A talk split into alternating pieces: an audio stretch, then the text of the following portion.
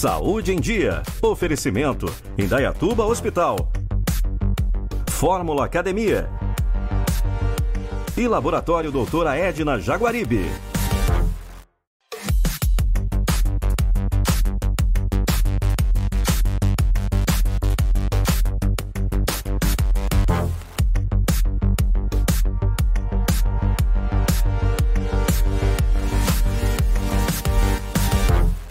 Está começando mais um Saúde em Dia. Este é um programa muito especial, primeiro programa de 2020. E nada melhor, como o primeiro programa do ano, a gente começar o ano com projetos novos, planos novos, receber o meu amigo cirurgião plástico, Dr. Rodolfo Valdemarim. Doutor, muito obrigado a presença aqui no Saúde em Dia mais uma vez. Ah, eu que agradeço, Eduardo. Eu agradeço aí a, a mais, mais um convite e para a gente discutir um pouquinho, falar um pouquinho mais sobre rosto e esclarecer para o pessoal o que deve ser feito, o que não deve ser feito. Então, hoje a gente vai falar de um tema muito interessante, que é a parte da face. E é, eu vou iniciar esse, esse bate-papo perguntando sobre a questão da papada, o mais conhecido como lipoaspiração de papada. Doutor, o que, que seria a lipoaspiração de papada? Bom, vamos lá, Eduardo. É, esse é um, é, é, um tema muito controverso hoje, porque inúmeros colegas estão né, se aventurando a fazer esse tipo de procedimento. Né? É, a gente tem que entender que o pescoço é uma região nobre, né? então tem vasos, artérias, nervos muito importantes nessa área. Então, tudo que for invasivo tem que ser feito com muita cautela. A lipoaspiração de mento, né, como a gente chama, é nada mais é do que um procedimento invasivo, né, onde a gente faz um pequeno furinho aqui na região do mento e faz a retirada, a remoção da gordura, desde que a paciente tenha indicação para isso. Uma vez que a gente tem que avaliar o pescoço como um todo para ver se realmente esse é o procedimento correto para ser feito. Muitas vezes a papada ela é confundida com a flacidez, né? O músculo platisma, ele sofre uma, uma, uma flacidez com, com o próprio envelhecimento e não adianta fazer a lipoaspiração da papada porque isso não vai resolver tem que ser feito um lifting, né? Um lifting cervical que a gente chama, onde a gente, onde a gente reposiciona, né? Tensiona novamente a musculatura do platisma para que tenha um contorno mais adequado nessa região. Então, às vezes não é só a lipoaspiração que vai resolver o problema, e sim um procedimento de repente um pouquinho diferente. Então, isso tem que ser muito bem avaliado para que não seja feito, né, uma cirurgia incorreta. Muito importante essa sua colocação, que realmente a estratégia cirúrgica ela vai de caso a caso e o cirurgião tem que ter toda essa visão para planejamento adequado. É, falando um pouco agora de boca, doutor, é, a boca também pode ser feito vários procedimentos e o que está se vendo muito são os preenchimentos. O que, que seria a questão do preenchimento com a melhora do suco da boca? Pois é, essa área é uma área que ela está vinculada, né? A gente tem o lábio aqui e tem o sulco nasogeniano. Então são é uma, é, né? E a região do mento também. Então é uma região toda, é por isso que se chama harmonização facial, onde a gente tem que fazer uma harmonia de toda a área.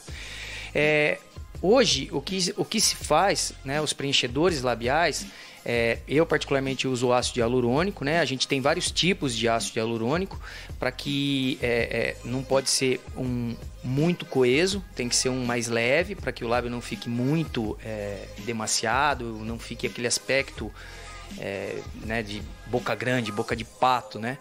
Então a gente tem que usar com bastante cautela no sentido de não preencher muito e observar sempre volto a repetir a anatomia da região para que não, não acometa nenhum tipo de né, nenhum vaso, nenhuma estrutura nobre para não ter um, uma eventual complicação.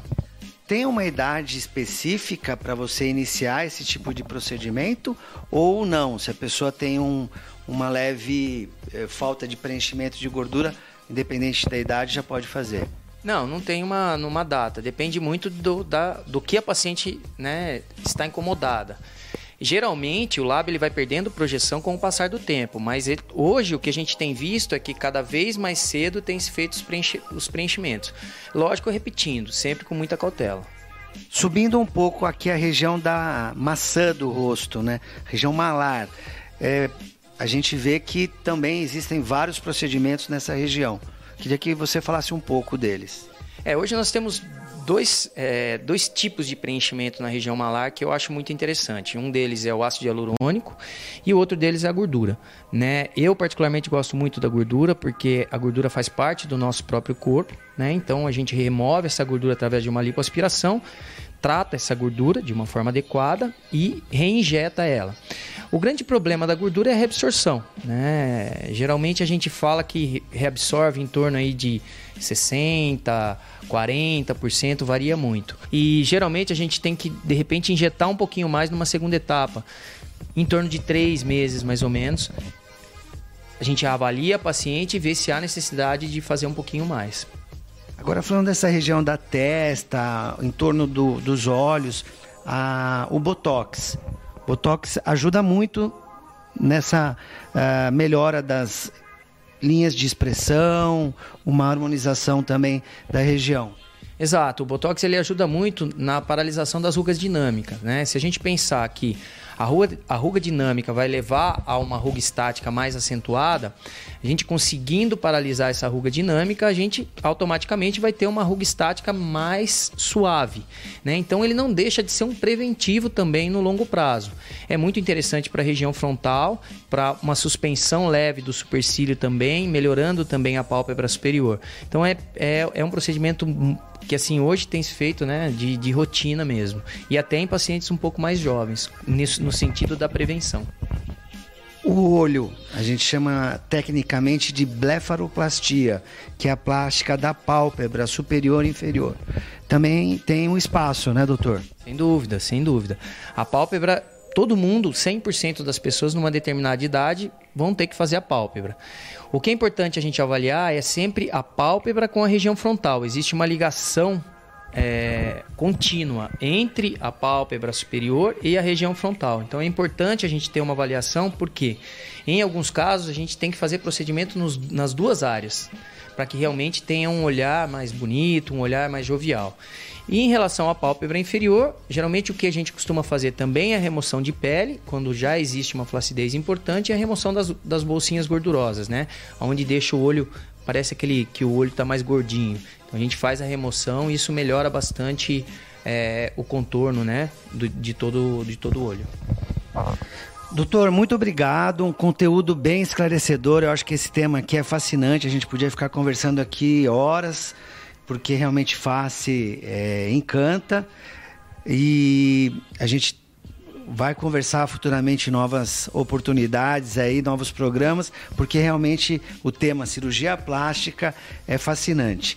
Você que está querendo planejar o seu ano de uma forma diferente, começar o ano com planejamentos diferentes, as dicas do Dr. Rodolfo aí, que abordou vários temas da face, eu acho que vale muito a pena pensar e procurar sempre um cirurgião plástico credenciado da Sociedade Brasileira de Cirurgia Plástica.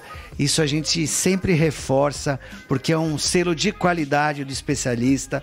Hoje a gente tem muita gente fazendo muito procedimento sem formação, que não é o caso do Dr. Rodolfo. O Dr. Rodolfo tem um currículo ímpar, super bem formado. Esse eu indico.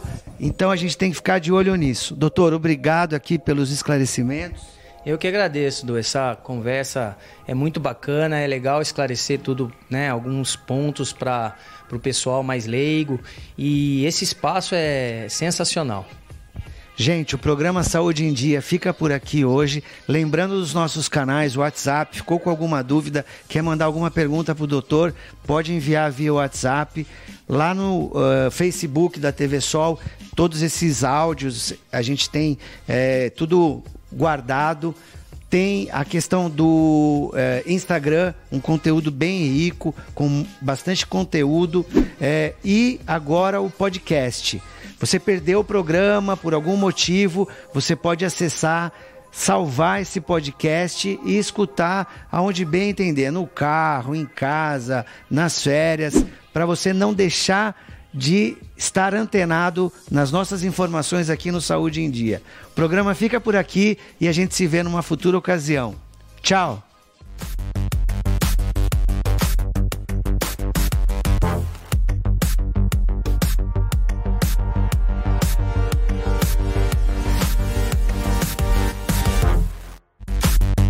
Saúde em Dia. Oferecimento: Indaiatuba Hospital. Fórmula Academia. E Laboratório Doutora Edna Jaguaribe.